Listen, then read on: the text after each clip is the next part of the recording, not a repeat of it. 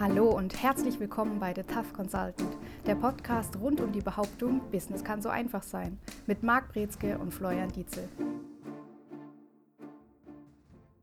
Ja, hi zusammen. Wir sitzen wieder zusammen mit unserem Tough Consultant, ganz, nach dem Motto, Business kann so einfach sein. Heute mit dem Themengebiet gelebte Kommunikation, ein bisschen aus Sicht der Führungskraft. Und ähm, ja, Frage vorab. Kommuniziert man eigentlich ständig oder nur, wenn man Mund aufmacht? Kommunizieren tut man ständig. Das heißt, wir wirken immer. Es gibt diesen schönen Satz von Paul Watzlawick, man kann nicht nicht kommunizieren. Und hier ist natürlich mit gemeint, auch wenn man nicht da ist, sendet es eine Botschaft. Irgendwas anderes war wichtiger oder man ist krank. In dem Fall ist der eigene Körper wichtiger. Also eine Botschaft wird immer gesendet. Man kann genauso wenig kommunizieren oder genauso wenig aufhören zu kommunizieren, wie wenn man rausgeht auf die Straße, ohne was anzuziehen. Keiner von uns geht nackt auf die Straße, zumindest nicht für, je, für eine sehr lange Zeit, ohne dass da was passiert. Und dementsprechend kommunizieren wir ständig. Und da müssen wir auch entsprechend oder wollen wir dann darauf achten, wenn es dann in Richtung Rhetorik geht, wie können wir diese Störsignale vielleicht, die Sachen, die wir aussenden, die Signale, die wir mitgeben und auch zeigen, wie können wir die vielleicht abschalten, reduzieren, eliminieren und was möchte ich eigentlich sagen. Was sind so klassische Störsignale, die du da jetzt entsprechend im Kopf hast? Ach, es gab mal ein Rhetorikseminar, was ich vor einiger Zeit gegeben habe an der, das war glaube ich auch in der Firma, da gab es ein internationales Training, das fand auf Englisch statt und da hatten wir 15 verschiedene Nationen. Und einer davon war ein Spanier, und der hat es geschafft, für die gesamte Präsentation, die der halten musste, vor der laufenden Kamera, auf einem Bein zu stehen und mit dem anderen Bein hin und her zu tanzen. Und das im Takt. Ich war schon echt erstaunt von dem, von dem Gleichgewichtsbewusstsein, was der hatte. Und das sind so Kleinigkeiten, die registrieren wir gar nicht, wenn wir nicht drauf achten oder nicht geschult sind, das zu beachten, aber wir nehmen es trotzdem auf. Das heißt, unbewusst werden wir doch nervöser. Wir achten auf die Körpersprache des anderen. Wir sehen Unsicherheit und das löst Zweifel aus. Manchmal wissen wir dann nicht, warum wir der Person nicht glauben oder warum wir zweifeln, aber es sind Kleinigkeiten, die dann eben als Handlungen stattfinden und wir die entsprechend gar nicht ähm, nutzen, beziehungsweise die könnten wir dann abstellen, diese Signale, einfach mit ein bisschen Übung, mit ein bisschen Training, dem entsprechenden Feedback und dann steht man auf einmal ganz anders vorne. Wie kann ich das als Führungskraft speziell nutzen, wenn ich mir über dessen im Klaren bin, dass ich eben ständig am Kommunizieren bin? Erstmal ist es schon hilfreich, wenn ich das überhaupt weiß. Viele Führungskräfte wissen das gar nicht und denken, boah, jetzt bin ich im Büro angekommen, jetzt bin ich an der, an der Assistenzkraft vorbei, vorne an, der Rezeption. Jetzt kann ich mal wieder ganz normal sein, in Anführungszeichen. Das heißt, die lassen dann zeigen, die kommen morgens rein, verbreiten miese Laune, haben schlecht geschlafen und sind ständig mies gelaunt und zeigen das mit Körpersprache, mit Mimik, mit Blickkontakt und die stecken auch alle ihre Mitarbeiter an. Das heißt, die treiben bewusst, nein, bewusst nicht, meistens machen sie es ja noch nicht mal bewusst, aber die betreiben die Motivation vom Team aus. Und das ist so ein klassisches Beispiel, wo man sagt, okay, ich als Führungskraft muss einen höheren Anspruch stellen an die, an, daran, wie ich auftrete, was ich leiste, was ich kann, was ich sage, wie ich überzeuge und auch mir zu überlegen, wie kann ich jetzt, und das ist als Führungskraft natürlich besonders wichtig, wie kann ich da entsprechend mir auch ein Ziel setzen in der Kommunikation, die ich da absolviere. Jeden Tag habe ich unterschiedliche Mitarbeiter vor mir und jeden Tag will ich da kommunizieren, will Wertschätzung zeigen, möchte Spaß vermitteln, möchte Motivation vermitteln, möchte Dankbarkeit vermitteln, möchte Ansporn vermitteln, manchmal auch Kritik vermitteln, wenn ich weiß oder sehe, es könnte besser laufen. Und auch da möchte ich mir immer im Klaren sein oder mir immer klar machen, zumindestens was könnte hier ein Ziel sein für die Kommunikation, für die Interaktion in diesem Moment. Wenn ich meine Mitarbeiter dann entsprechend mit dem schlecht gelaunten Verhalten früh anstecke, kann man dann von falscher Kommunikation sprechen? Sagen wir mal eher von nicht effektiver Kommunikation. Sagen wir, weil richtig wurde diese Motivationslosigkeit ja schon kommuniziert. Aber es ist eher so von Kommunikation, die an der Stelle in eine Bahn läuft, weil ich aus Unachtsamkeit oder weil ich es nicht besser weiß, in eine falsche Richtung gehe, die ich so nicht möchte. Falsche Kommunikation wäre stärker dann in dem Bereich zu sehen, wenn wir über Missverständnisse sprechen. Da haben wir auch häufiger den Fall. Gerade, dass ich mich zu kurz fasse oder eher in meinem eigenen Kopf bin, zu wenig Kommunikationsaufwand betreibe. Und das ist auch einer der häufigen Fehler bei Kommunikation. Wir versuchen, Kommunikation so angenehm wie möglich für uns zu machen. Aber das ist nicht das Ziel, weil Kommunikation ist Ziel, strategische Kommunikation. Und das ist das, was wir von Rhetorik dann sagen. Strategische Kommunikation bedeutet, wir versuchen ja dem Gegenüber etwas klar zu machen, eine Botschaft zu übersenden. Und da wollen wir unseren Aufwand nicht gering halten, sondern wir sollen alles daran setzen, dass wir auch tatsächlich dieses Ziel erreichen. Und das ist nicht immer der bequemste oder der faulste Weg mit den wenigsten Worten, sondern da geht es um den Aufwand, der angemessen ist für die Situation und da auch dann den Aufwand zu betreiben und auch gerne zu betreiben, dass es ankommt. Hier schießt mir direkt was rein in Form von, wenn man in die Kommunikation geht mit seinem bestimmten Ziel, dem anderen vielleicht die eine eigene Meinung ein Stück weit nahezulegen, im Kreis von Freundin, Frau, wie auch immer, gibt es oft mal die Systematik, äh, man versucht was zu kommunizieren, aber der Gegenüber blickt sich, man schafft es nicht. Wie hat man dann Möglichkeiten, auch im Berufsleben dann auch, wird es ja auch immer mal gang und gäbe sein, dass Sachen entsprechend nicht richtig in dem Fall vielleicht kommuniziert werden. Wie schaffe ich diese Signale? Welche Signale sind es überhaupt? woraus ich das ableiten kann, dass es entsprechend nicht angekommen ist und wie gehe ich damit um? Das ist die beste Vorlage, um jetzt über Schulz von Thun, Vier-Ohren-Modell zu reden und da die unterschiedlichen Ebenen sich genauer anzuschauen. Aber ich möchte das gerne kurz halten, weil das ist was, was ich dann eher im Seminarrahmen ausführlicher machen kann und darüber zu sprechen. Generell ist es wichtig zu verstehen, wir sprechen über diese unterschiedlichen Ebenen und die wirken auch alle gleichzeitig. Und Schulz von Thun hat es eben auf die vier runtergebrochen. Es gibt noch mehr, man kann es auch wieder ein bisschen kleiner brechen. Aber wichtig ist zu wissen, sagen wir mal so, wie wir alle kommunizieren, ist mit Bildern. Wir denken mit Bildern im Kopf. Wenn ich dich frage, wo hast du dein Auto geparkt, dann kommt in deinem Kopf nicht ein Texteditor auf, bei dem dann sich der Text hinschreibt, wo jetzt dieses Auto geparkt ist. Wenn ich dich frage, wie sieht dein, Kühl dein Kühlschrank zu Hause aus, und dann denkst du nicht an ein Textfeld, wo das beschrieben wird, sondern du hast ein Bild im Kopf. Und effektive Kommunikation, die wirklich so funktioniert, dass da keine, keine Schwierigkeiten, beziehungsweise dass diese Missverständnisse reduziert werden, sorgt dafür, dass bei allen Beteiligten Bilder im Kopf sind. Jetzt ist es allerdings unterschiedlich, wie wir zu diesen Bildern im Kopf kommen.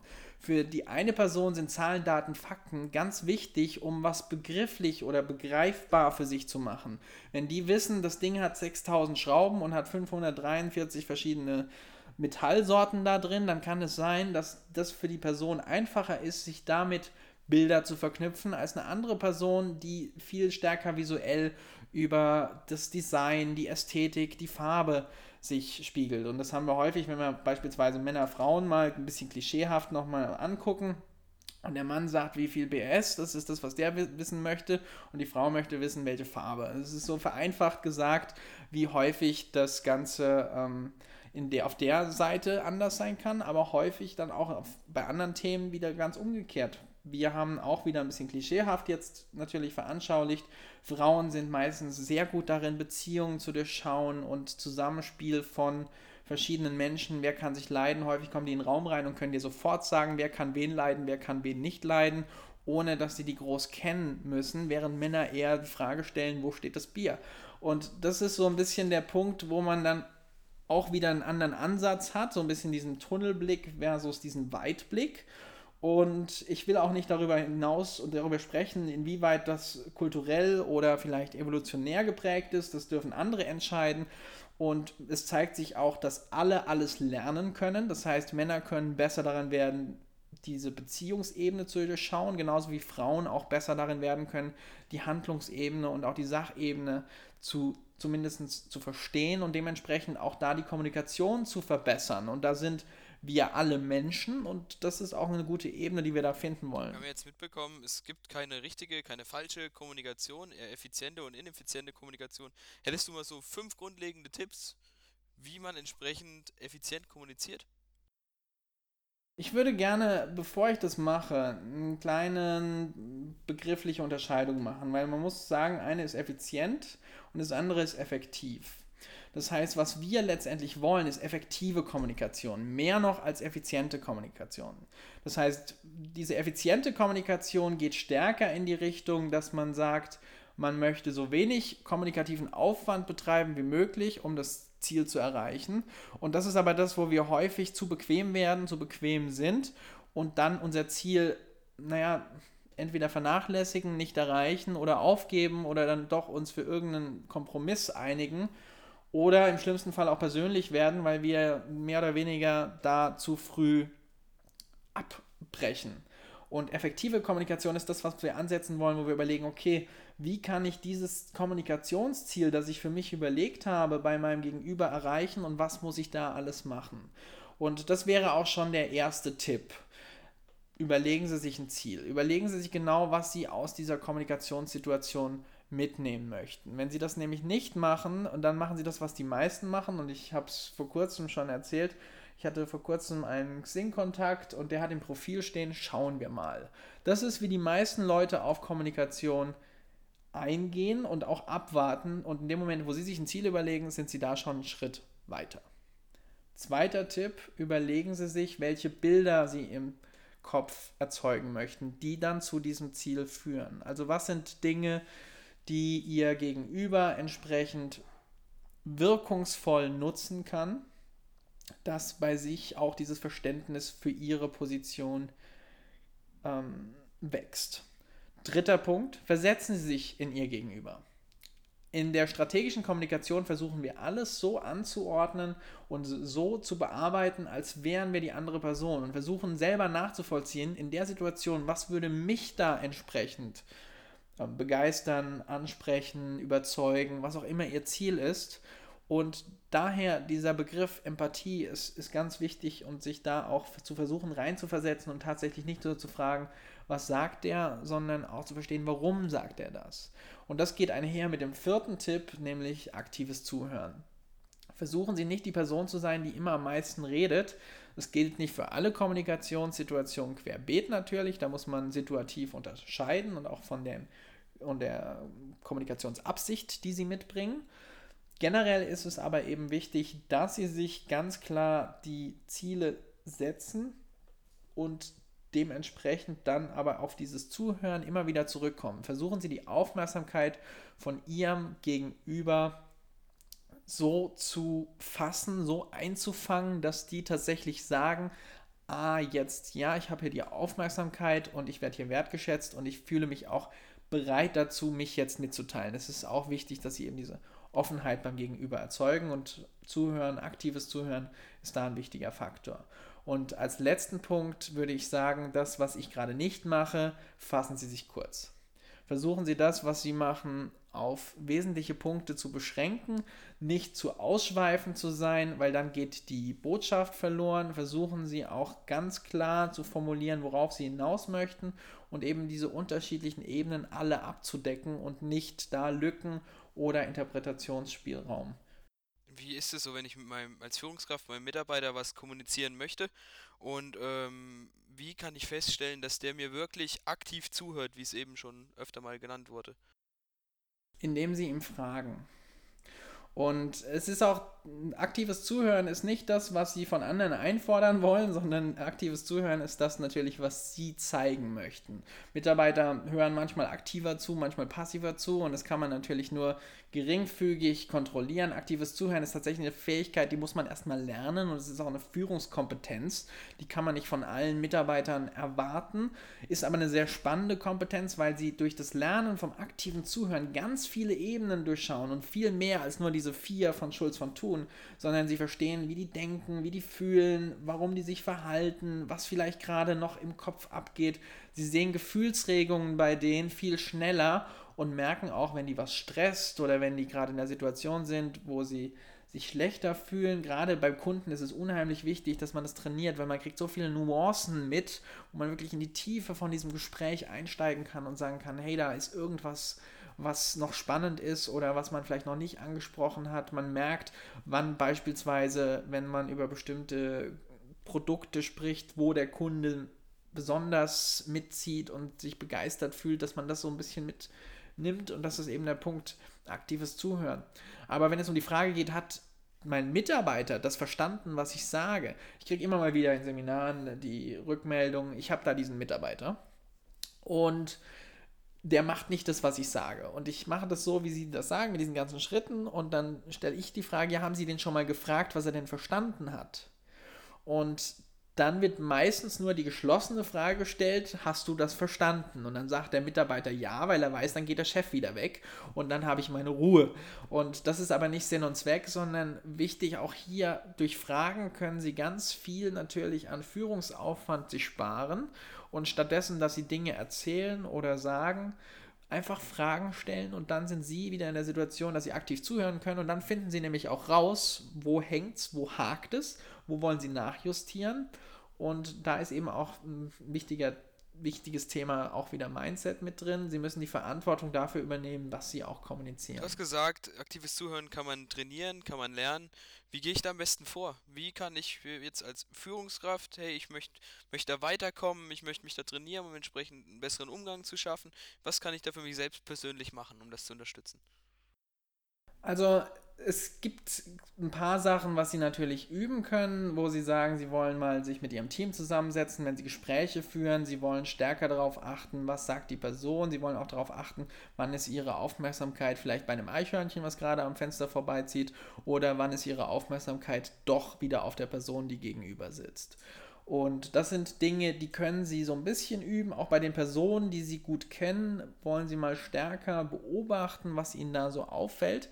Aber das ist natürlich begrenzt. Am besten können Sie aktives Zuhören erstmal lernen in einem Seminar beispielsweise, was sich mit der Frage Führungskräfteentwicklung, aktives Zuhören ganz dezidiert auseinandersetzt, weil Sie da diesen Zugriff auf die Intuition wirklich schulen können. Sie kriegen dann dieses Gefühl für, was Ihre Intuition erstens macht, zweitens beobachtet und drittens dann auch auswertet in dem Schritt, wo sie sagen, ah, jetzt verstehe ich auf einmal diese beispielsweise emotionalen Impulse, die sie in bestimmten Situationen bekommen. Auch das Thema ähm, offene, geschlossene Fragen war vorhin mal ähm, ein kurzes Stichwort. Wie sieht es aus als Führungskraft? Umgang mit Fragetechniken? Geht es mit der Kommunikation einher oder ist es wieder komplett was anderes? Wie, wie, wie kann ich das in dem Zusammenhang verstehen?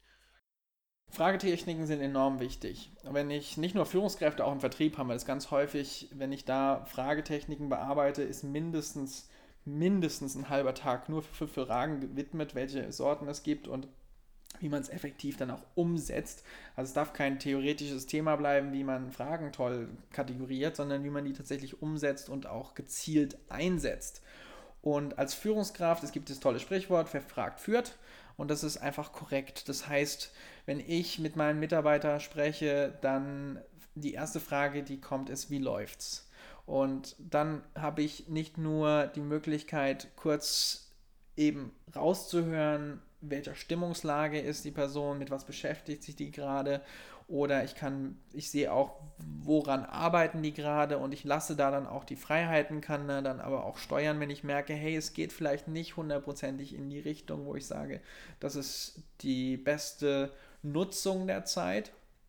Und diese Fragen möchte ich immer wieder natürlich einsetzen. Und jede Frageart hat auch ihre Berechtigung und hat eine andere Wirkung. Und auch das ist was, was man gerade in so einem Führungskräfteseminar natürlich sich anguckt. Wenn ich beispielsweise eine offene Frage stelle, dann sorge ich dafür, dass mein Gegenüber sich im Idealfall aus sich rausgeht. Man muss aber aufpassen, erstens, offene Fragen sind kein Allheilmittel und zweitens, es gibt auch Studien, die diesen Unterschied offene Frage, geschlossene Frage insgesamt wieder ein bisschen in anderes Licht rücken. Und natürlich auch kulturelle Situationen. Eine klassische offene Frage, die wir uns fast täglich stellen, auf die keiner ausführlich antwortet, ist, wie geht's? Keiner möchte sagen, äh, ja, ich habe folgendes Problem. Sie hoffen, dass die Person nicht antwortet, weil meistens Leute, die lang auf diese Frage antworten, haben nichts Positives zu sagen. Und wenn die antworten, dann ist es meistens entweder ein Gut oder ein Muss. Und dann fragen die noch vielleicht und selbst auch.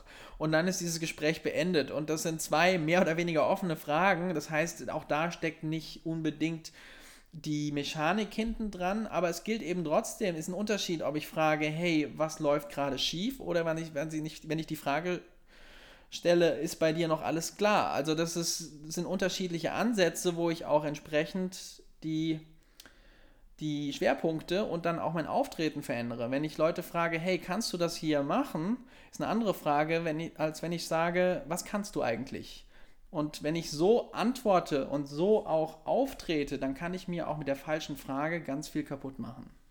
Jetzt Thema Fragetechnik, ähm, wurde ja vorhin schon mal genannt, dass es schon ein extremes Führungsinstrument ist. Vor allem dann, wo dann die Aufgabensteuerung jetzt noch näher erläutert wurde, ist mir auch komplett eingeleuchtet, leuchtet mir komplett ein, ist mir komplett klar, dass wenn man an was arbeitet und im Tunnel ist und dann jemand kommt, die Führungskraft dahinter steht und man sagt, hey, denkst du gerade richtig in diese Richtung, wie du denkst.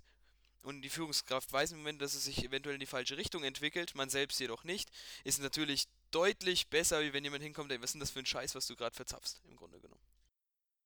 Richtig, und in Fragetechniken können Sie auch häufig die Antworten aus Ihren Mitarbeiter rauslocken. Das heißt nicht, dass ich hier jetzt die klassische Suggestivfrage empfehle, bei der Sie bestimmte Antworten schon vorgeben, wenn Sie beispielsweise dreimal fragen, ist es wirklich das Beste, was du hier abliefern kannst? Und dann sorge ich dafür, dass ich natürlich auch als Arschloch rüberkomme als Chef und das möchte ich vermeiden. Wenn ich aber Fragen stelle, gezielt zu dem, was gerade gemacht wird, dann kommen die Mitarbeiter auch häufig selbst darauf zu merken, hey, ja stimmt, das könnte vielleicht besser laufen. Und jede Antwort, die sich selbst gegeben wurde, die man sich selber erarbeitet hat, ist was, was man viel stärker umsetzt, als wenn ich nur einen Befehl bekomme, hey, das aufhören, das weitermachen ohne Begründung. Und auch da sind wir wieder ein bisschen beim Führungsstil mit drin natürlich. Aber Fragetechniken sind das A und O. Und Fragetechniken richtig eingesetzt bedeutet, dass man nicht nur im Vertrieb, nicht nur bei Mitarbeitern, nicht nur im Unternehmen, sondern insgesamt ein besseres Verhältnis hat.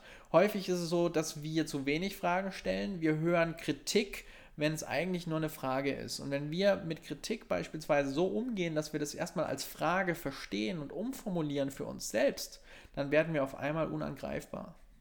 Und dann haben wir auch diese Gelassenheit, dann haben wir diese Ruhe, dann haben wir auch dieses Charisma, was wir ausstrahlen, weil wir nicht die Person sind, die hier rumläuft und erstmal ständig an ihrem eigenen Selbstwertgefühl zweifelt, sondern man übernimmt die Verantwortung und stellt die Fragen und lernt dazu, anstatt dass man lärmt.